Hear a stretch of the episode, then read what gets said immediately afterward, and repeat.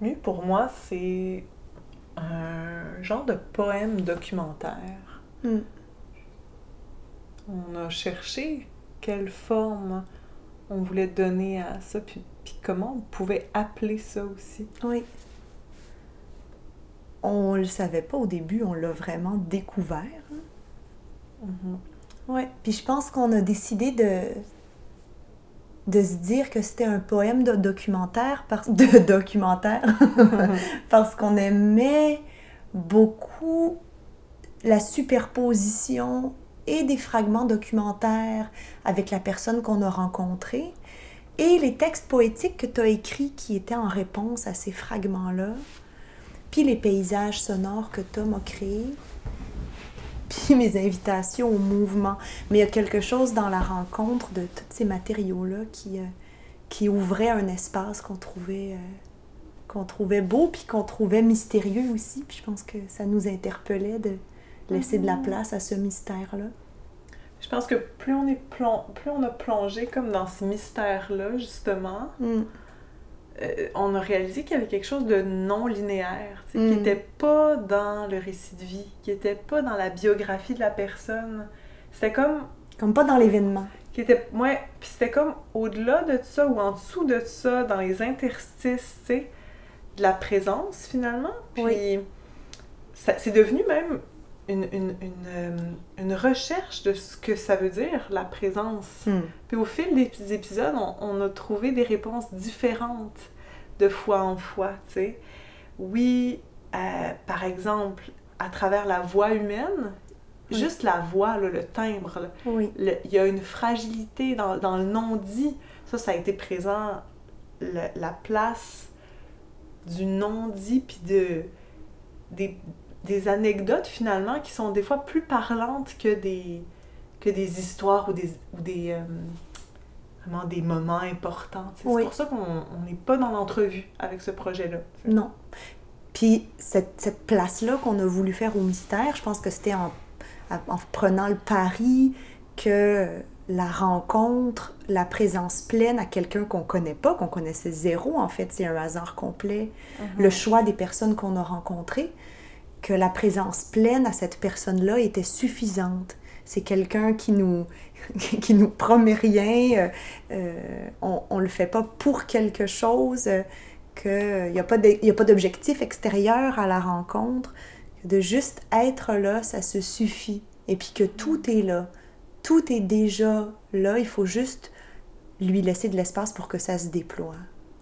Oui, parce que c'est ça, il y avait une confiance dans, sais, dans notre processus. On a fait un appel sur les réseaux sociaux, tu sais, euh, on, demandait à des gens euh, à partir d'un d'un certain âge, là, autour de 70 ans, des gens qui voulaient venir marcher avec nous dehors Mm. euh, pendant une heure ou deux, tu sais, puis c'est tout, là. Les, les personnes qui nous ont répondu, on, on leur, on leur a écrit, puis on s'est donné des rendez-vous. On leur a demandé de choisir un lieu Oui. qui les habite, Oui. euh, sans plus d'informations que ça. Puis ils nous ont pas demandé de détails, donc c'était parfait. On voulait laisser ça ouvert comme ça, tu sais. Puis on leur posait le moins de questions possible aussi, justement, pour pas pour pas chercher quelque chose, Oui. pour- mais pour vraiment... Pour pas qu'ils préparent quelque chose non plus, parce que Oui. Dans le fond, ce qui nous intéressait, c'était qu'est-ce qui subsiste au-delà du récit de vie, au-delà de même du malaise de la rencontre. Une fois que le- bon, une fois qu'ils nous ont conté un peu qui ils sont, ça, ça prend quelques minutes. Oui. Puis après ça, il y a comme des petits silences. Puis à un moment donné, c'est on tourne-tu à droite, on tourne-tu à gauche. Mais, au- mais quand on dépasse ça, puis qu'on accepte, là, puis on, l'a- on accepte les silences, puis... Mais il y a, y a autre chose qui se révélait. Oui. C'était tellement précieux parce qu'il y avait une grande vulnérabilité. On n'allait pas les revoir. C'était pas un début d'une amitié. Oui. C'était une rencontre hors du temps, là, vraiment, tu sais. Oui. Oui. Et... euh, Et donc, je pense que pour écouter Mu, je pense que, étant donné qu'il y a. C'est pas. euh, c'est pas un podcast euh, factuel. Au début de chaque épisode, on fait des propositions de conditions d'écoute. Euh, coucher au chaud. euh, dans un jardin. oui. Mais je pense que c'est vraiment vraiment possible de l'écouter dans le contexte suggéré, mais je pense que c'est vraiment aussi parfait de l'écouter pas dans ce contexte-là si ça ne tente pas. Mm. Mais par exemple, je pense que ce serait difficile de l'écouter en faisant d'autres choses, comme moi je fais souvent quand j'écoute des podcasts documentaires en faisant la vaisselle. Là, je pense pas que j'y arriverais. À cause du type d'attention, je pense. Peut-être que ça invite. Tu ferais comme déposer ton, ton, ta guenille euh, l'instant du podcast. déposer ton linge à vaisselle. Puis aussi, on, a on, on, s'est comme découvert à travers le processus des, des rôles ou des, ouais, des places euh, de par nos pratiques, de par nos sensibilités, tu sais. Euh, bon, moi, j'étais autour du texte euh, poétique.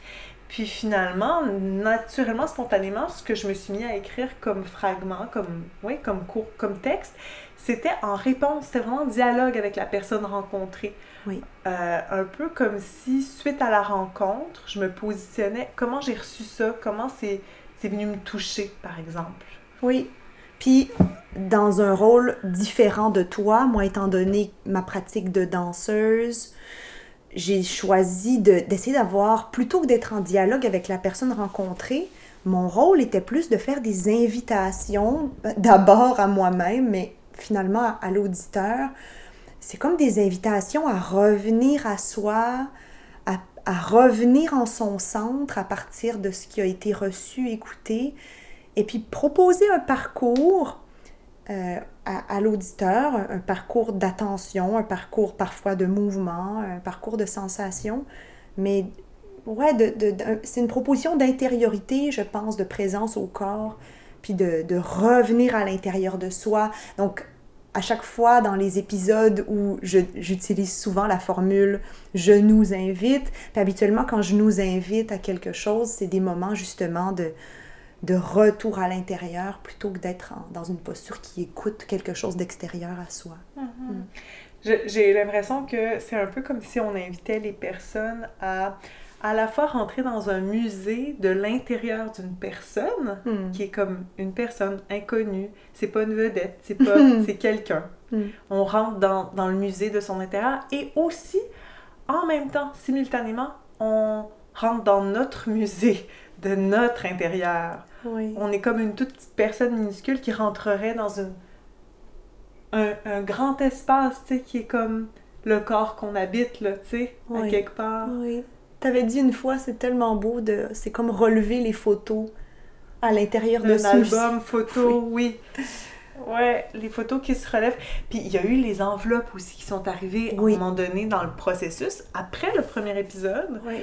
Spontanément, on, on a eu envie de d'inviter l'auditeur à, à, comme faire quelque chose. Puis spontanément, il y a eu l'enveloppe, le crayon, le papier on a, on a demandé aux, personnes qu'on rencontrait après le premier épisode, aux, personnes inconnues qu'on rencontrait, euh, avec qui on marchait, on leur a demandé d'écrire un secret sur une enveloppe. Puis éventuellement même, on a invité l'auditeur dans un certain épisode à, à, le, à, le, faire aussi chez lui, chez elle. Pour se relier à la personne, puis pour se relier à soi aussi, un peu de la même façon que les invitations au mouvement le font, mais là plus à partir de l'écriture.